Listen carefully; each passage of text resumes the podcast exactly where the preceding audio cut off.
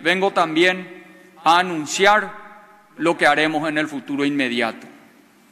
Un futuro que con la bendición de Dios será el tiempo de la reconstrucción, el tiempo del reencuentro y de la recuperación de la esperanza en las potencialidades de nuestro pueblo. Hace un año, en esta misma fecha, la pandemia era sinónimo de una total incertidumbre. Se conocía su fecha de inicio, pero nadie podía asegurar su fecha de finalización. Hoy el panorama es distinto. Los avances de la ciencia y la tecnología muestran un contexto en el que el final pareciera estar más cerca. Nuestro país no estará ajeno a esta situación. Cuando pase esta pandemia, encontrará de pie al Paraguay, con una economía que mostró una gran resiliencia ante los embates del colapso económico que vivió el mundo. Aprovecho también para destacar el enorme esfuerzo que en este tiempo han hecho nuestros comerciantes, emprendedores y trabajadores para sostener el empleo, el consumo y la producción. Encontrará también un Estado que de manera inédita destinó fondos a la ampliación de su sistema sanitario, dio un salto en la modernización de sus políticas de protección social y no paró de invertir en áreas estratégicas para la infraestructura y la economía. Decir todo esto no significa querer pintar un país de maravillas, ni negar los déficits en los que esta, esta gestión pudo incurrir. Somos conscientes de la, necesidad, de la necesidad de dar más respuestas. Los paraguayos tienen razón cuando nos exigen y demandan más resultados. Esta actitud es el fundamento indiscutible de una república. Es la prueba de que vivimos en un país libre. Nuestra joven democracia debe seguir siendo el gran consenso que nos une más allá de nuestras diferencias. Como compete a la responsabilidad del cargo que me toca desempeñar, hasta el último día de mi mandato pondré todo mi empeño en rectificar corregir y saldar las deudas que todavía tenemos y que nuestro pueblo reclama legítimamente. Honorable Congreso, queridos compatriotas, seguimos atravesando un momento sumamente delicado en lo que respecta a la situación sanitaria. Esta situación exige que todos los sectores sociales, políticos y económicos nos unamos para seguir luchando cada uno haciendo su parte, incluyendo en primer lugar a nosotros, las autoridades, a quienes en este momento nos toca estar al frente de estos desafíos. Estamos superando el retraso que tuvimos con las vacunas. Nuestro gobierno está inmunizando a su población y revirtiendo las dificultades con las que el Plan Nacional de Vacunación inició. Este sábado 3 y domingo 4 de julio avanzamos a la fase 2 con las personas de 18 a 49 años con enfermedades de base en todos los vacunatorios del país. Y posteriormente nuestro plan continuará con los docentes, las fuerzas públicas y otros sectores de la sociedad. Estamos trabajando para que cada paraguayo concurra a los centros de inmunización porque es uno de los caminos más importantes para poder dar vuelta a la página y reconstruir una nueva normalidad. Tengo fe en Dios y en el pueblo paraguayo y sé que pronto la pandemia será parte del pasado. Un nuevo tiempo viene donde vamos a consolidar lo que hasta hoy hemos hecho, profundizar lo que está en curso y sentar las bases para saldar las deudas históricas. Un año atrás, luego de ser uno de los primeros países en aplicar medidas estrictas, informaba a este Congreso de la implementación de un plan denominado cuarentena inteligente con la incorporación progresiva de los sectores económicos y sociales a sus actividades regulares. Porque el desafío fue y sigue siendo priorizar la vida, la salud de los paraguayos, sin destruir la economía, salvando la mayor cantidad de puestos de trabajo posible. La pandemia nos llevó a un escenario en el que tuvimos que tomar decisiones verdaderamente difíciles, en donde se enfrentaban intereses que parecían irreconciliables y se ponían, y se ponían en juego los valores más preciados de una sociedad. El poder político tiene como uno de sus objetivos fundamentales resolver conflictos, conflictos sociales, para evitar que, para evitar con su intervención que se produzcan aún daños mayores.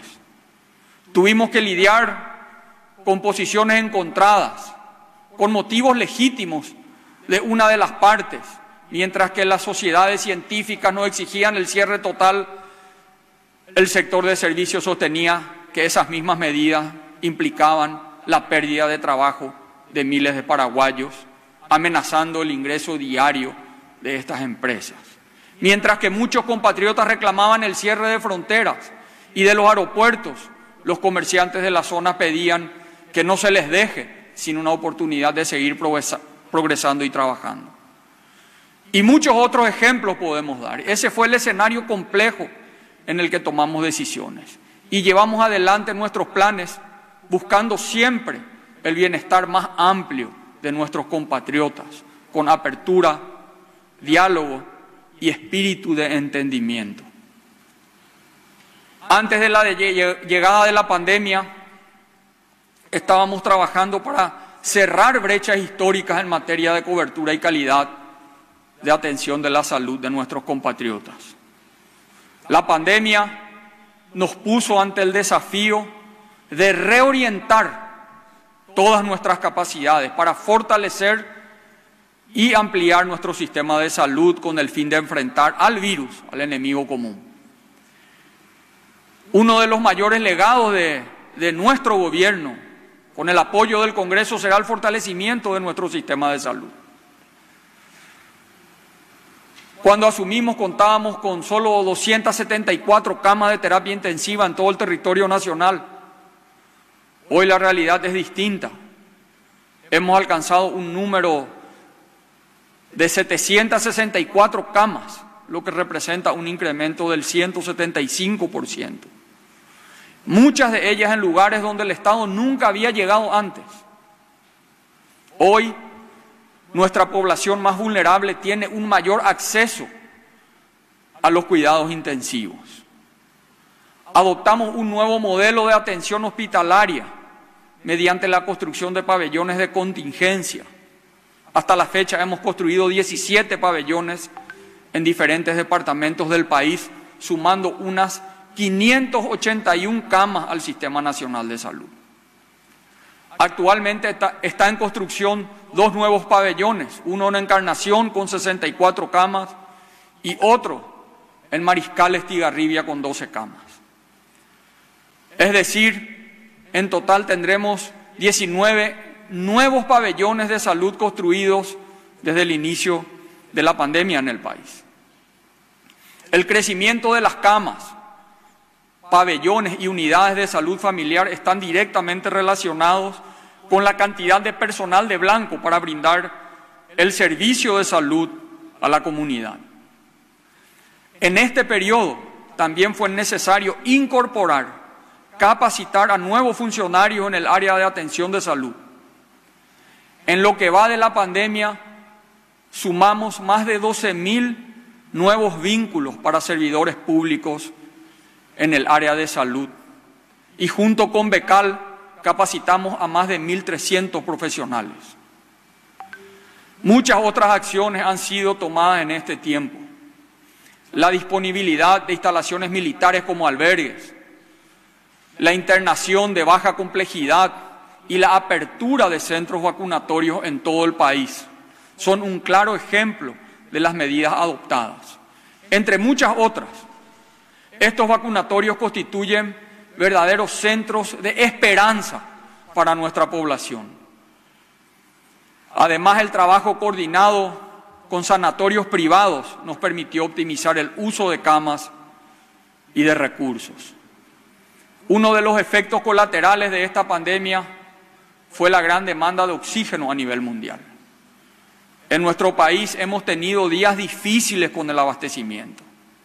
Por eso tomamos la decisión de trabajar con ACEPAR, que hoy en día produce más de 6.000 litros de oxígeno diarios. Además, también las binacionales, tanto Itaipú como Yacyretá, están construyendo seis plantas de oxígeno, de oxígenos nuevas en nuestro país y han aportado alrededor de 92 millones de dólares para la compra de medicamentos, insumos hospitalarios, equipos biomédicos, mejoramiento de la infraestructura sanitaria y adquisición de ambulancias. Hay una realidad indiscutible. La pandemia puso a prueba el abastecimiento global de insumos y medicamentos, afectando fuertemente el comercio internacional y las prácticas habituales para acceder a estos insumos. Como consecuencia del avance de la enfermedad, comenzamos a, necesitar de forma masiva medicamentos e insumos para combatirla que no estaban disponibles en la región. Y por lo que su compra se, se tornó muy compleja. Se hizo un gran esfuerzo, llegamos a todos, no, llegamos a muchos, sí, la demanda se incrementó seis veces más de lo habitual y para intentar solucionar esta situación fortalecimos el mecanismo de aceleración del proceso de compras internacionales a través de agencias y también utilizamos la herramienta diplomática de la cooperación. Además de las medidas vigentes desde el inicio de la pandemia para la simplificación de los procesos y trámites, creamos como una herramienta complementaria cultivó medicamentos. Con estas acciones estamos mejorando el acceso a los medicamentos críticos cuando el paciente más lo necesita. Hoy, 8 de cada 10 pacientes internados son beneficiarios de este programa en los hospitales adheridos. La vacunación masiva de la población es uno de los caminos para superar esta pandemia. Y estamos avanzando en esa dirección. Nuestra realidad, ¿cuál ha sido nuestra realidad? El esfuerzo por la obtención de vacunas contra el COVID-19 ha sido incesante y absolutamente prioritario, aunque no dentro de los plazos que esperábamos. En septiembre del año 2020 se firmó con el mecanismo COVAX, el acuerdo de participación. COVAX es una iniciativa de la Organización Mundial de la Salud junto a otros organismos que fomenta la distribución equitativa de las vacunas en el mundo. En ese entonces no existían vacunas autorizadas para el uso de emergencia. Paraguay fue uno de los primeros países que cumplió con los requisitos para ser partícipes del mecanismo pagamos una suma de 6.3 millones de dólares en concepto de anticipo de garantía, con la, con la promesa de recibir una cobertura del 30% de nuestra población. El, el acceso equitativo en tiempo y forma era la propuesta para todos los países del mundo. Sin embargo, la realidad fue otra y COVAX no distribuyó la cantidad de vacunas comprometidas con el Paraguay hasta la fecha. Las proyecciones de entrega de COVAX a nivel global eran de 2 mil millones de vacunas para el 2021. Sin embargo, solo han sido entregadas 89 millones de vacunas. Para Latinoamérica y el Caribe se esperaban una entrega de 180 millones de dosis, pero solo se entregaron 22.5 millones. La oferta fue muy inferior a lo comprometido. El mecanismo COVAX no fue nuestra única apuesta para la obtención de vacuna, sino también lo hicimos a través de negociaciones directas con laboratorios de diferentes países. El Ministerio de Salud ya estaba en conversaciones en el año 2020 con otros fabricantes de vacunas tales como Pfizer, AstraZeneca y Sputnik. Sin embargo, en aquel momento, Paraguay tenía restricciones legales que limitaban la concreción de acuerdos de este tipo, que posteriormente fueron enmendadas con el apoyo del Congreso de la Nación. En los últimos seis meses, el Gobierno Nacional ha concretado cinco acuerdos adicionales al, mecanismo COVAX. En total se han realizado acuerdos por 10.279.000 dosis. Las plataformas con las que hemos cerrado acuerdos son 4.279.800 dosis del fondo de COVAX, 2 millones de dosis de Covaxin, 1 millón de dosis de Sputnik, 1 millón de dosis de Hayat Vax, 1 millón de dosis de Vaccinity y 1 millón de dosis de Pfizer. Hemos recibido un total de 1.343.350 dosis de las cuales 858.750 corresponden a los contratos mencionados y un total de 484.600 devienen de cooperaciones internacionales. Quiero aprovechar y agradecer la solidaridad del presidente de Chile, del emir de Qatar, el primer ministro de la India, el presidente de Emiratos Árabes Unidos, el presidente de México, el presidente de Uruguay y el presidente de los Estados Unidos, que recientemente anunció la llegada de un millón de vacunas para Paraguay. Cada dosis donada refleja la inserción de Paraguay en el mundo, mediante el trabajo gubernamental en el afianciamiento de los lazos de amistad y cooperación con las demás naciones. Detrás de cada dosis donada hay una gestión que se sustenta en vínculos de confianza, amistad y principios entre, nuestros países. Las cooperaciones son el resultado de un arduo trabajo coordinado. Estamos avanzando en el proceso de vacunación de nuestra población. Hemos logrado inmunizar a más del 90% de nuestros trabajadores de blanco registrados así como al 70% de nuestros adultos mayores registrados, alcanzando un total de 703.409 personas en todo el país. Al inicio del proceso de vacunación inmunizábamos a mil personas por día. Hoy la vacunación alcanza un promedio de 14.000 personas diariamente, llegando inclusive a un máximo de 25.000 por día. En cuanto a los centros vacunatorios, tenemos un total de 209 en todo el país. Esto incluye la instalación de 14 centros vacunatorios masivos con el apoyo del sector privado y los gobiernos locales. Aunque tenemos todo el invierno por delante, la segunda ola de la pandemia parece estar perdiendo fuerza. Según los reportes de vigilancia epidemiológica de salud, se ven señales importantes que indican una disminución de casos y menos internaciones. Esto no quiere decir que la, que la pandemia ha sido superada, sino solo que esta segunda ola, la que más golpeó a todas las naciones del mundo y sobre todo a la región, está desacelerándose. Si existiese una tercera ola o ante nuevas variantes más contagiosas, la enfrentaremos con un sistema de salud más robusto, con más, con más experiencia y con una campaña de inmunización mucho más avanzada. Paraguay se levanta y se levanta unido. Esperemos estar saliendo de una de las más grandes catástrofes no bélicas de la humanidad. Al finalizar la pandemia, podremos hacer una evaluación global de los hechos. Ahora, Estamos en plena batalla y debemos seguir unidos. En materia económica y de protección social, en el año 2020, que inició con excelentes perspectivas económicas para nuestro país. Enero y febrero veníamos creciendo a una tasa del promedio de 6% gracias a la, a la recuperación del sector agropecuario y al paquete de medidas de reactivación económica y protección social que implementamos en el año 2019.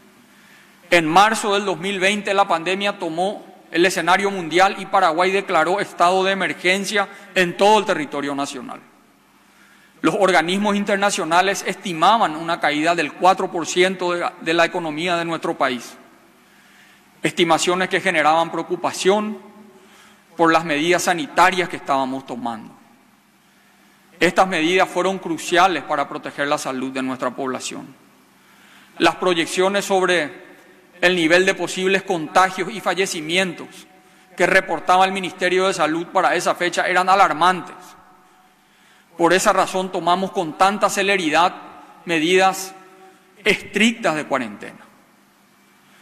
Mantenemos en casa, mantenemos en casa, mantenernos en casa trajo consecuencias para todos. Familia, trabajos, empresas de diversos sectores del país, con el objetivo de mitigar estos daños y proteger a la ciudadanía, inmediatamente creamos e implementamos el plan de emergencia, que contemplaba medidas extraordinarias para un momento extraordinario de carácter presupuestario para dar contención social, económica y financiera. En medio de una cuarentena total con una economía muy afectada, debimos buscar la forma inmediata de apoyar a nuestra población, sin intermediarios de ningún tipo, brindándole una ayuda económica directa y llevando alivio a muchos hogares. Así surgió Putebó. Nos pusimos como meta llegar a más de un millón de personas, pero esto superaba totalmente nuestras capacidades reales de hacer acreditaciones masivas en tan poco tiempo.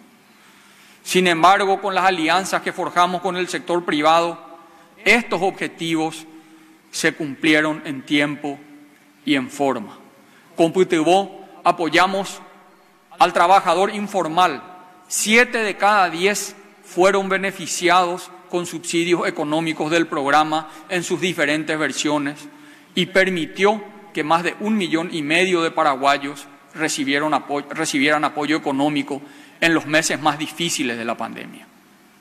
Así también hemos concentrado el apoyo de Putibó a los trabajadores de frontera con la República Argentina, llegando a más de 24 mil trabajadores formales e informales.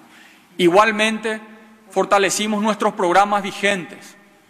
En lo que va de nuestra gestión con Tecoponá llegamos a más de 165 mil familias hecho que representó un aumento de 63 mil familias.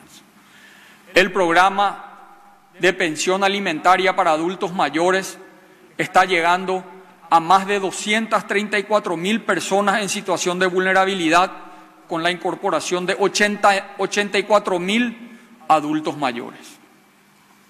Asistimos a los trabajadores formales a través del IPS aquellos que fueron suspendidos temporalmente de sus lugares de trabajo o aislados por COVID.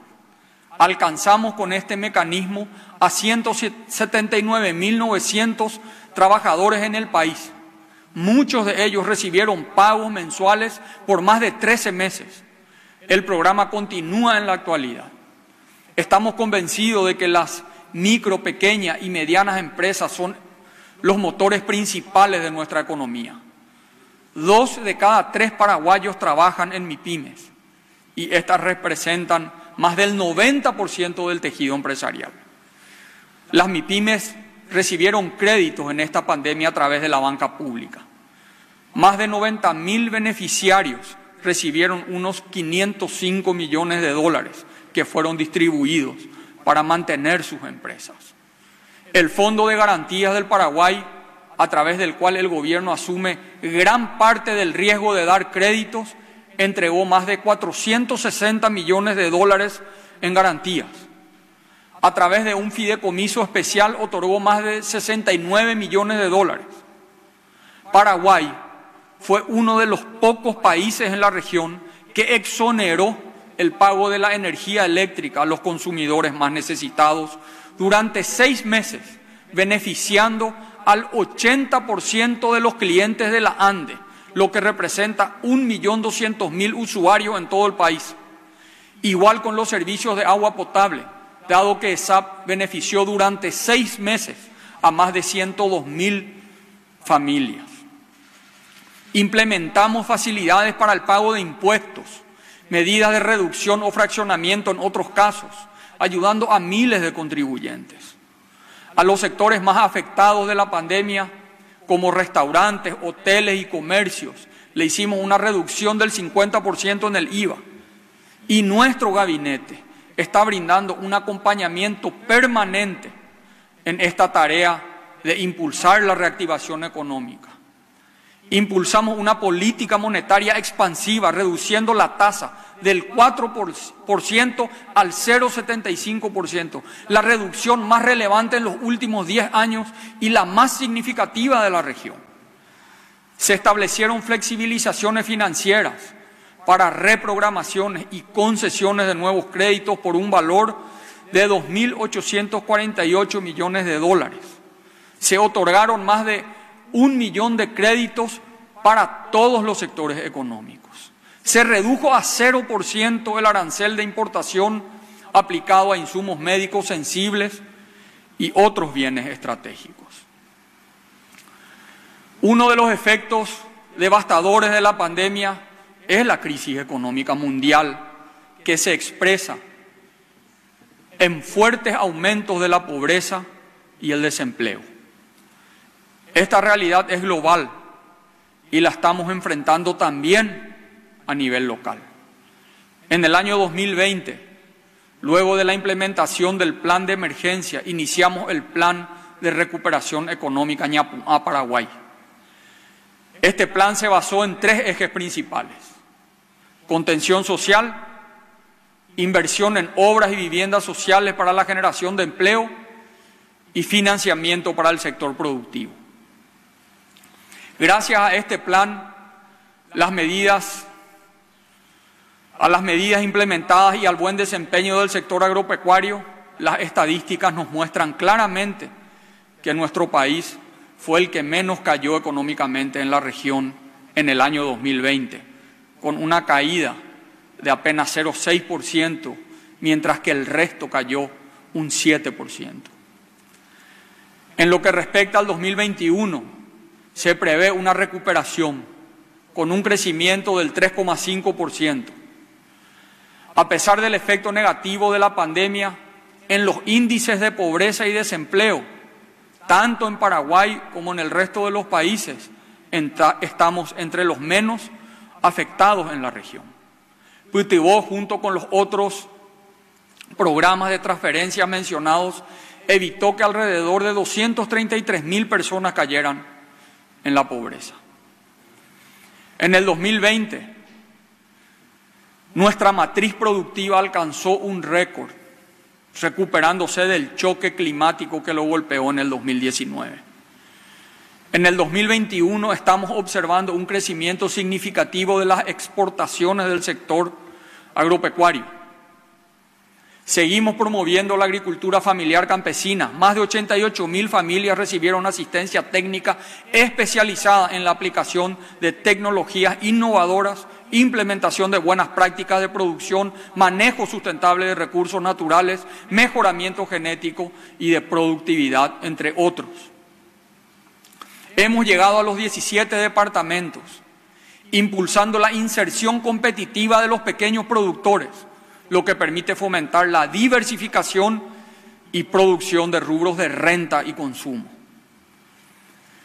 Más de 11.000 productores asociados que se dedican a rubros como maíz, sésamo, soja, abonos verdes, realizan prácticas agrícolas sostenibles para generar alimentos y mejorar los ingresos a través de, de la integración a cadenas de valor en una superficie aproximada de 17.306 hectáreas. En materia de obras públicas, siguiendo con las inversiones estratégicas de obras con alto impacto, Paraguay tuvo un récord histórico en inversión pública en el 2020, consistente en un 3,6% del Producto Interno Bruto. Para recuperar la economía nos enfocamos en construir viviendas sociales y obras que inciden en la generación y el mantenimiento de empleo. No se trata solamente de la construcción de rutas, que con mucha satisfacción podemos decir que en lo que va de nuestro gobierno ya hemos construido más de 2.348 kilómetros de rutas pavimentadas a nivel nacional. Se trata sobre todo de los más de 37.000 nuevos puestos de trabajo que se han generado con estas construcciones. Son nuevas vías de comunicación que conectan, integran y cambian la vida de miles de paraguayos en todo el país. Con estas vías acercamos a nuestro pueblo a los servicios de salud, a las escuelas. Es una, una estrategia clara de desarrollo económico y social. Y en lo que va de nuestro gobierno hemos cumplido el sueño de una vivienda propia a miles de familias paraguayas en los 17 departamentos del país. Generamos puestos de trabajo, mejoramos la calidad de vida en las comunidades. Hemos construido pabellones de contingencia y estamos construyendo nuevos establecimientos penitenciarios, hospitales, como el de Coronel Oviedo, el Hospital del Sur, la Ruta Bioceánica, el puente de integración, el corredor de exportación de la región oriental, la duplicación de la ruta Traschaco, el puente Héroes del Chaco, la duplicación de la ruta 2. También en este periodo se desarrollaron obras hidráulicas como el mejoramiento de la navegabilidad del río Paraná, la ampliación y profundización del canal del Pilcomayo y el programa de saneamiento y agua potable para el Chaco.